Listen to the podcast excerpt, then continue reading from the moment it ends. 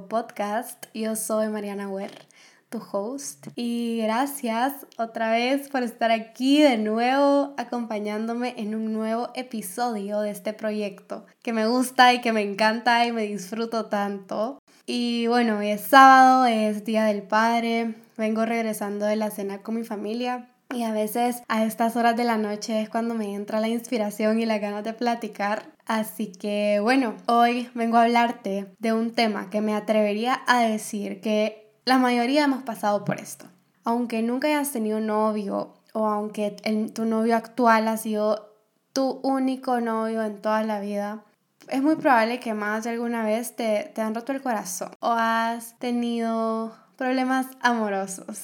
Así que si eres uno de esos, quédate conmigo porque este podcast es para ti. No sé si tú has pasado por algún breakup o si estás pasando por uno. Yo personalmente he pasado por un par a lo largo de mi vida. Más que todo en mi época de la U, porque en el colegio nunca fui de esas que tenían novio y así. Pero bueno, ya más grande sí pasé por una que otra, varias rupturas amorosas de los dos lados, personas que yo terminé o personas que me terminaron a mí. Y veo a mi yo de esos momentos y recuerdo tener pensamientos como que, que perdía de tiempo, como no me di cuenta antes, porque no hice caso a lo que la demás gente me decía, shala, shala. Pero realmente ahora veo para atrás y digo, wow, lo que aprendí wow, todo lo que estas personas me enseñaron. Y ahora veo que todo hace sentido cuando en lugar de preguntarte por qué, por qué me pasa esto a mí, te preguntas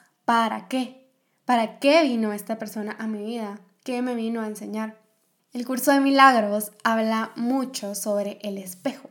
Desde que somos niños y a medida vamos creciendo, nuestro subconsciente se va codificando de acuerdo a las vivencias que hemos tenido todas las experiencias que hemos tenido a lo largo de nuestra vida. Entonces, todo lo que tú ves fuera de ti, a tu alrededor, no es nada más y nada menos que una interpretación que haces basada en tu pasado. Es decir, tú no ves al otro, tú estás viendo lo que piensas del otro. Y esta percepción es diferente para mí, es diferente para ti, es diferente para todos nuestras interacciones, nuestras relaciones, incluso nuestras reacciones ante las situaciones del día a día pueden decirnos mucho sobre nuestra propia mentalidad, de nuestras creencias o de nuestras emociones también. Entonces, el mundo exterior es como un espejo que nos muestra lo que necesitamos ver para crecer y para evolucionar. O sea, tú no puedes ver nada afuera de ti que no esté en ti. Y si algún día tienes esta duda de cómo puedo saber lo que tengo que mejorar, la respuesta es con el espejo del otro. Me molesta que, no sé, que mi novio siempre me critica. Ok, úsalo como espejo. Hay alguien a quien tú también inconscientemente te la pases criticando. O conscientemente. O tal vez pregúntate, ¿estoy siendo demasiado dura conmigo misma? ¿Me estoy autocriticando demasiado? O tal vez el caso es que a ti te cuesta mucho decir lo que piensas, entonces te molesta que las otras personas no tengan miedo de decir realmente lo que piensan. No sé, no sé, el espejo es así de complicado y así de simple a la vez. Pero eso sí, siempre, siempre, siempre el espejo te está diciendo algo de ti. El sábado pasado fui a una conferencia de este señor que se llama Manuel González Bedmar o Benmar, no sé cómo se dice. Me invitó esta mi amiga que se llama Denise, que por cierto, un mega paréntesis, esta semana habíamos quedado de juntarnos a tomar un cafecito en la tarde. Yo le dije que iba a llegar después de la oficina. Y madre, el tráfico que hay en Guatemala.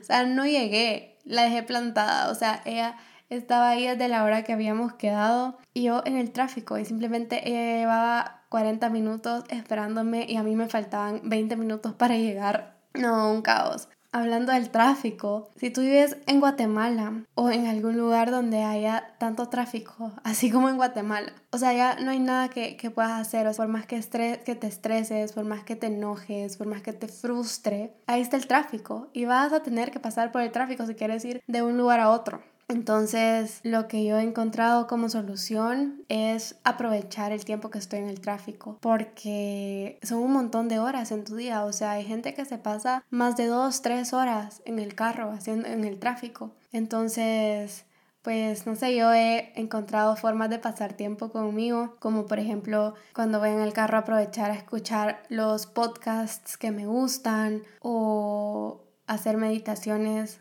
con los ojos abiertos, obvio. O, mm, ah, decir, esto me lo dijo una mi amiga que se llama Adriana. Me dijo que ella cuando iba en el tráfico, ella va diciendo como affirmations en voz alta, como yo soy bonita, yo soy inteligente, yo soy abundante, yo soy no sé, lo que sea, ¿verdad? Esas afirmaciones que las puedes encontrar en Pinterest, donde sea, o incluso en YouTube y vas escuchando un, un video sobre eso, no sé. Pero aprovechar esas dos, tres horas del día que vas en el tráfico para decir esto y reprogramar tu mente y hacer todo este trabajo interno, pues va a valer la pena las horas en el tráfico. Entonces, bueno, por, e, por eso mencioné esto, porque quería hacer un... quería hablar sobre el tráfico porque siento que es algo que tiene mucho peso en la vida de... Yo hablo de los guatemaltecos porque vivo en Guatemala y sé que es un caos el tráfico de la ciudad, pero independientemente del país en el que estés, pienso que el tráfico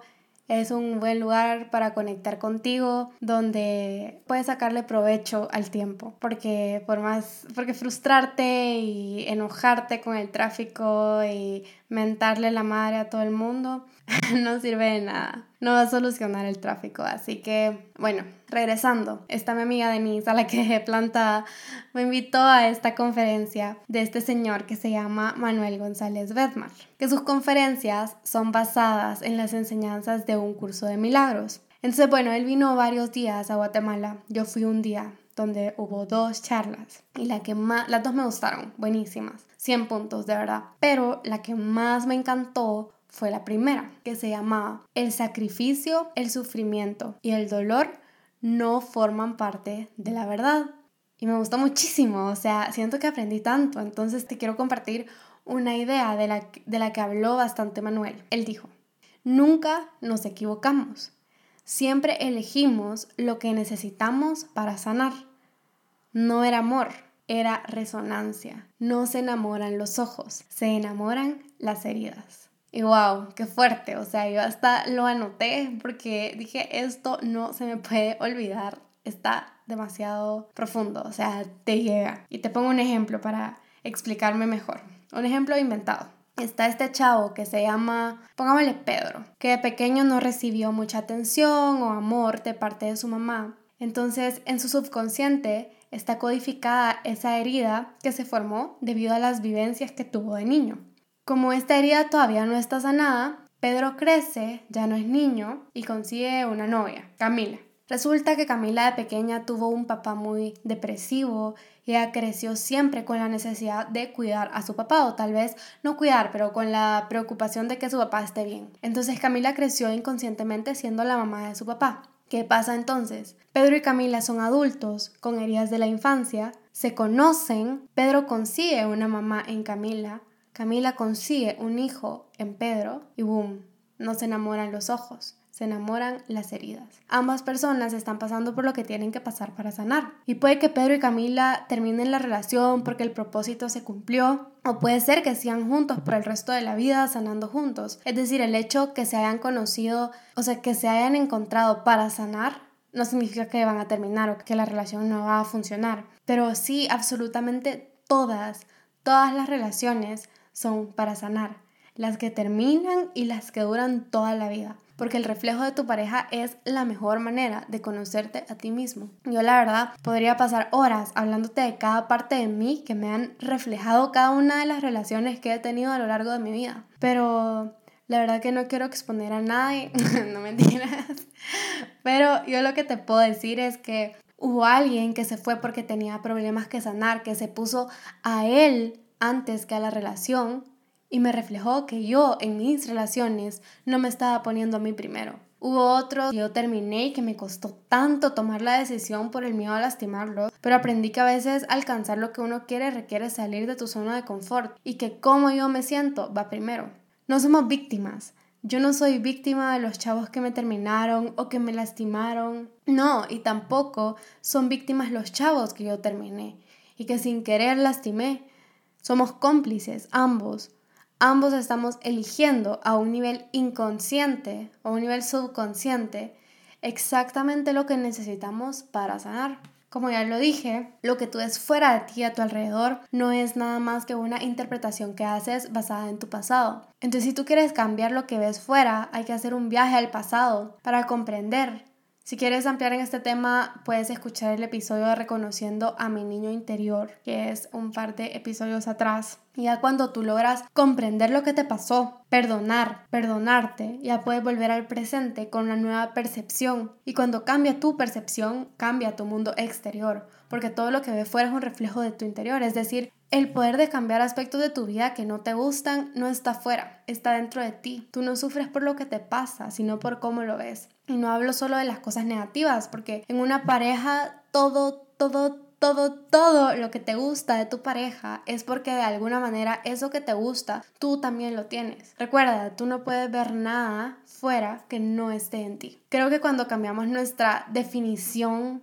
de relación o lo que entendemos como una relación es cuando cambia cómo navegamos las relaciones. O al menos eso me pasó a mí, todo cambió cuando entendí que una pareja no es para que la otra persona te haga feliz. Porque si tú te pones a buscar la felicidad en otro lugar que no sea dentro de ti, no la vas a encontrar nunca. Es decir, no es gracias por hacerme feliz a tu pareja, no. Es gracias porque juntos podemos compartir nuestra felicidad. Cuando cambias esta idea de qué es una relación y para qué es una relación, que una relación no es para hacerte feliz, sino que es para sanar, son las heridas que se enamoran que la vida te pone enfrente a estas personas para que ambas trabajen las heridas que son por resonancia compatibles, que puedan sanarlas en dos meses, seis meses, dos años o toda la vida, lo que dure esa relación. No importa si la relación es corta o larga o de toda la vida, como ya dije, siempre es para sanar, siempre la otra persona te está reflejando tus heridas y es un trabajo. Lo que quiero que te lleves hoy es que en lugar de preguntarte por qué te pasó lo que te pasó o por qué estás viviendo lo que estás viviendo, te preguntes para qué, para qué vino esta persona a mi vida y qué me vino a enseñar y qué puedo aprender yo de esto. Algo que dijo Manuel también en esta conferencia, que es con lo que quiero terminar hoy, porque me encantó, y es que todos los que te rodean, todas las personas con las que te relacionas, con las que hay algún tipo de interacción, todas, absolutamente todas, hay dos opciones. O te están pidiendo amor o te están dando amor. Una de dos, a nivel subconsciente obviamente. Y me parece una manera súper linda de ver la vida. No sé si te hace sentido o no, pero cuando lo escuché, wow, mi cerebro explotó porque, no sé, me parece súper bonito pensar que cada persona que entra en contacto contigo de alguna manera a un nivel subconsciente te está pidiendo o te está dando amor, porque al final todo es amor. Al ver la vida con ojos de amor, la vida te trata con amor. Así que bueno, espero que te haya gustado este episodio. Gracias por acompañarme hasta el final y nos vemos la próxima semana. Bye.